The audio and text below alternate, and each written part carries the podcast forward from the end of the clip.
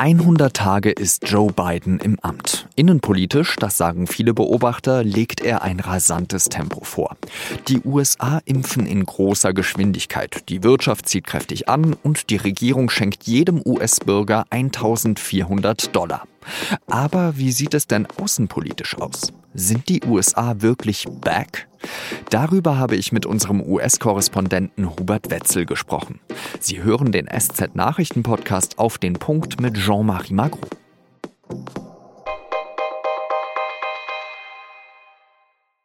One days ago, America's house was on fire. We had to act. Vor 100 Tagen, was herrschte da für eine Aufregung in den USA? Kurz vor Bidens Amtseinführung hatte ein Mob das Kapitol gestürmt, der Wahlverlierer Donald Trump noch immer nicht seine Niederlage anerkannt und viele Anhängerinnen und Anhänger der liberalen Demokratie haben sich gefragt, ist genau diese Demokratie vielleicht am Ende? 100 Tage später steht Joe Biden in eben diesem Kapitol und spricht das erste Mal vor beiden Häusern des Kongresses. Und seine Bilanz kann sich sehen lassen. Die Trump-Regierung hatte die Pandemie katastrophal gemanagt. Eines hat Trump aber in gute Wege geleitet, die Corona-Impfstoffbeschaffung und Produktion. Darauf konnte Biden aufbauen. In seiner kurzen Amtszeit sind schon über 220 Millionen Dosen verimpft worden. Und der Arbeitsmarkt erholt sich. More than 1,300,000 new jobs in 100 days. More jobs in the first, more jobs in the first 100 days than any president on record. Biden hatte bei seinem Amtsantritt auch dem Rest der Welt Versprechen gemacht. America is back, hat er gesagt. Schnell ist er dem Pariser Klimaschutzabkommen wieder beigetreten, aus dem Trump ja bekanntlich ausgestiegen war. Und vergangene Woche hat er online einen internationalen Klimagipfel ausgerichtet und selbst einen ambitionierten Plan verkündet. Die USA wollen bis 2030 nur noch die Hälfte der Menge an CO2 emittieren, die sie 2005 ausgestoßen hatten. The climate crisis It's not our fight alone, it's a global fight. Und gegenüber den Autokraten der Welt hat Biden scharfe Töne klingen lassen. Putin sei ein Killer. Dem chinesischen Staatspräsidenten Xi Jinping habe er ganz deutlich die Meinung gesagt, erzählt Biden während seiner Rede. No responsible American president could remain silent when basic human rights are being so blatantly violated. Damit meint er wohl an erster Stelle das Einsperren der Uiguren in Gefangenenlagern. Sind die USA wirklich zurück und ein verlässlicher Partner?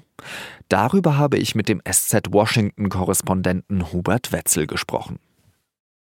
Hubert, sind die USA jetzt endgültig back auf der weltpolitischen Bühne?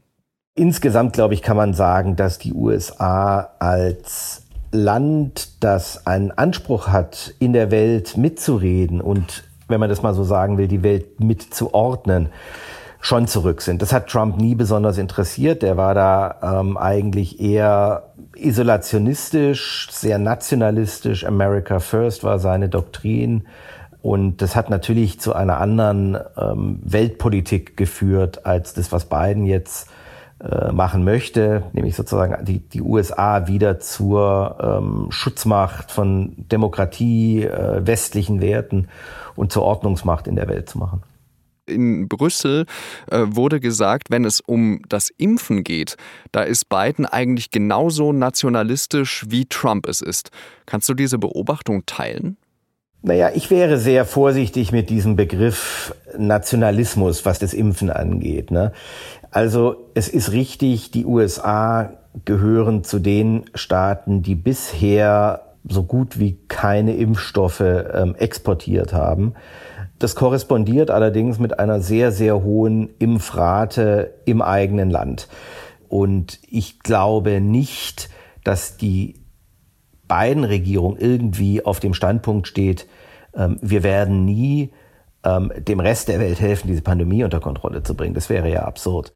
Man kann aber natürlich auch sagen, äh, die USA sind die großen Vertreter des Multilateralismus, äh, des Austauschs, des Handels äh, und Impfstoffe wurden zum Beispiel hier in Deutschland entwickelt. BioNTech Pfizer, ähm, das ist eine Technologie, die hier in Deutschland entwickelt wurde. Und wenn es dann aber um Leben und Tod geht, dann gilt dann aber auch bei Joe Biden America First. Ich sehe das Argument, natürlich muss langfristig jeder Mensch in der Welt die Möglichkeit haben, eine, eine Impfung zu kriegen. Nur das wird ja im Moment nicht durch die USA verhindert. Es ist ja nicht so, als, als ob die USA auf acht Milliarden Impfdosen sitzen würden und die nicht rausgeben würden, sondern der Puffer ist da, aber der Puffer ist ja verhältnismäßig klein. Und ähm, wie gesagt, das wird man in den nächsten Monaten sehen, wie die beiden Regierungen sich da verhält. Aber man kann nicht behaupten, dass die beiden Regierungen sagt, der Rest der Welt ist uns wurscht. Hauptsache den Amis geht's gut. Schauen wir uns mal ein anderes weltpolitisches Thema an, wo Biden ähm, sehr forsch vorangegangen ist in den vergangenen Tagen, nämlich die Klimakrise. Wie hast du das vor einer Woche beobachtet, als Biden dann zum großen Klimagipfel eingeladen hat und dann auch selbst von Umweltschützern und Klimaschützern anerkannt, einen sehr ambitionierten Plan vorgelegt hat?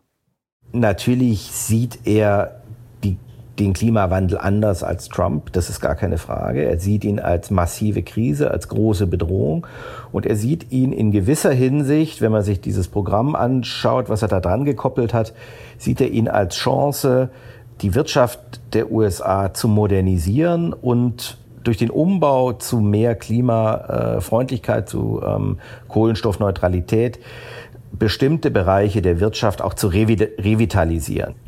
Heißt das, ähm, dass sich die äh, Kohlebergarbeiter, die ähm, Stahlarbeiter, die ähm, Schiefergasarbeiter, dass die sich jetzt gerade wirklich warm anziehen müssen und, äh, und um ihre Jobs fürchten, eben wegen dieser Maßnahmen, die Biden angekündigt hat? Naja, also das muss man, glaube ich, auseinanderhalten. Die Kohlearbeiter müssten, mussten sich schon lange warm anziehen. Das wussten die. Das wissen die, die ähm, sich ein bisschen mit der Realität beschäftigen. Aber auch Trump hat versprochen, Kohle zurückzubringen. Und er hat es nicht zurückgebracht, weil es einfach nicht zurückzubringen geht. Stahl nicht unbedingt. Und das ist genau der Punkt, den, den Biden macht. Er sagt, wir wollen diese Industrien, aber wir wollen sie klimaverträglich haben. Und dann sind sie modern und neu und geben wirklich sichere, langfristige Arbeitsplätze. Schiefergas ist dann wieder eine andere Sache. Fracking, einer seiner ersten Schritte war, dass auf bundeseigenem Land keine neuen Ausbeutungsverträge für Energie mehr äh, ausgegeben werden, keine Bohrlizenzen für Öl und Gas. Aber den Verbot bestimmter ähm, Bohrtechnologien und Fördertechnologien, diesen Schritt hat er bisher nicht gemacht, weder auf bundeseigenem Land noch ähm, generell in den USA. Biden hat ja auch in den ersten Tagen seiner Präsidentschaft äh, den russischen Präsidenten Wladimir Putin ziemlich stark angegangen. Er hat ihn als Killer bezeichnet. Ist das so die neue Marschrichtung der ähm, amerikanischen Russlandpolitik, dass man sich Putin wirklich vorknöpfen möchte oder sind das nur starke Worte am Anfang gewesen? Ähm, also das Wort Killer wenn man sich das Interview anschaut, damals kam ja nicht von, von Biden selber, sondern das war in einer Frage enthalten und er wurde gefragt, würden Sie Putin als einen Killer bezeichnen? Und dann hat Biden gesagt, ja, würde er tun. Also ja, ich denke schon, ich denke schon, er wollte ein Signal an die Russen senden, an Putin senden, hier sitzt jemand anders äh, im Weißen Haus, den kannst du nicht einfach um den Finger wickeln. Und ich glaube, diese Botschaft ist angekommen im, im Kreml. Was daraus wird, wird man dann sehen. Ähm, ich glaube, dass Biden sicherlich Russland als Rivalen, als Gegner in gewisser Hinsicht wahrnimmt. Ich glaube allerdings, es gibt immer noch einen massiven Unterschied zu China. Äh, China ist die große, große Herausforderung aus Bidens Sicht. der, der große geostrategische, wirtschaftliche, ideologische Gegner, wenn man so will. Das Verhältnis zu China ist ja sowieso ein sehr komplexes, weil ich sage jetzt mal ganz vereinfacht, ähm, früher der Kalte Krieg zwischen der Sowjetunion und den USA war ja, ähm, dass, man, dass man den eisernen Vorhang hatte und das waren die Guten und das waren die Bösen.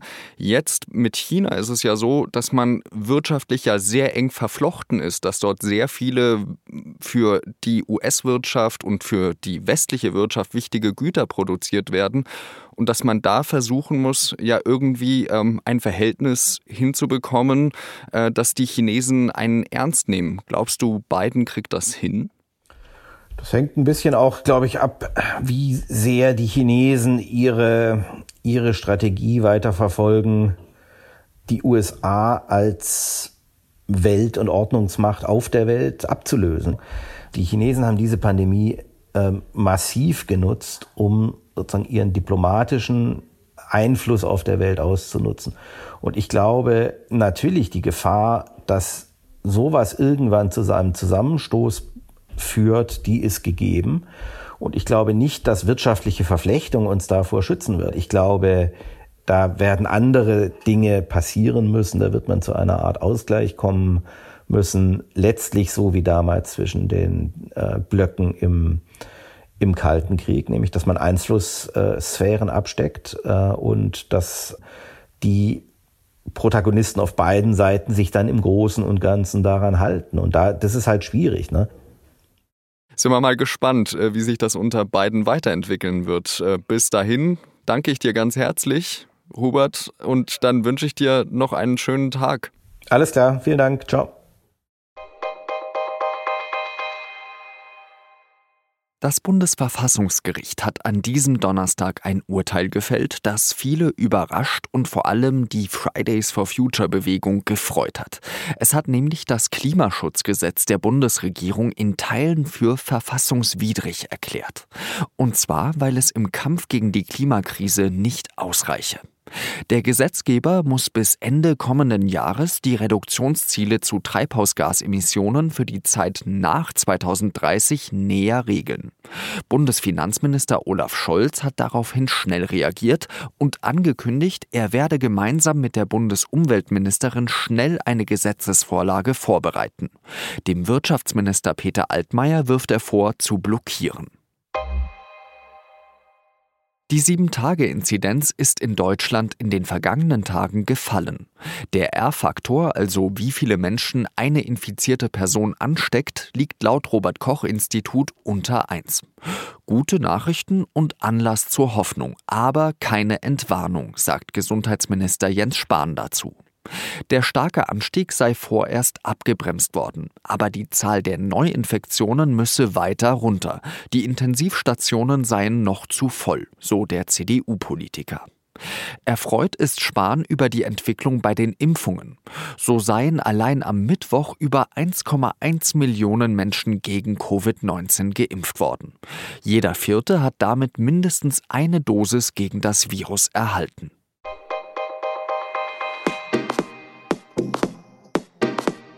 Ich habe eine gute und eine schlechte Nachricht für Sie. Die schlechte zuerst. Der Tag der Arbeit ist dieses Jahr am Samstag. Die meisten Arbeitnehmerinnen und Arbeitnehmer, so wie ich oder vielleicht auch Sie, haben also nichts von diesem Feiertag. Aber jetzt kommt die gute Nachricht. Die SZ am Wochenende kommt deswegen schon einen Tag früher. Gedruckt am Freitag und digital schon an diesem Donnerstag ab 19 Uhr. Unter anderem mit dieser langen Geschichte im Buch 2.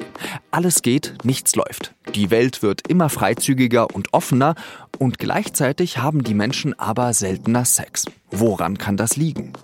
Sebastian Herrmann hat sich auf eine Spurensuche in der Wissenschaft begeben. Redaktionsschluss von Auf den Punkt war 16 Uhr. Danke fürs Zuhören und bis bald wieder. Salut!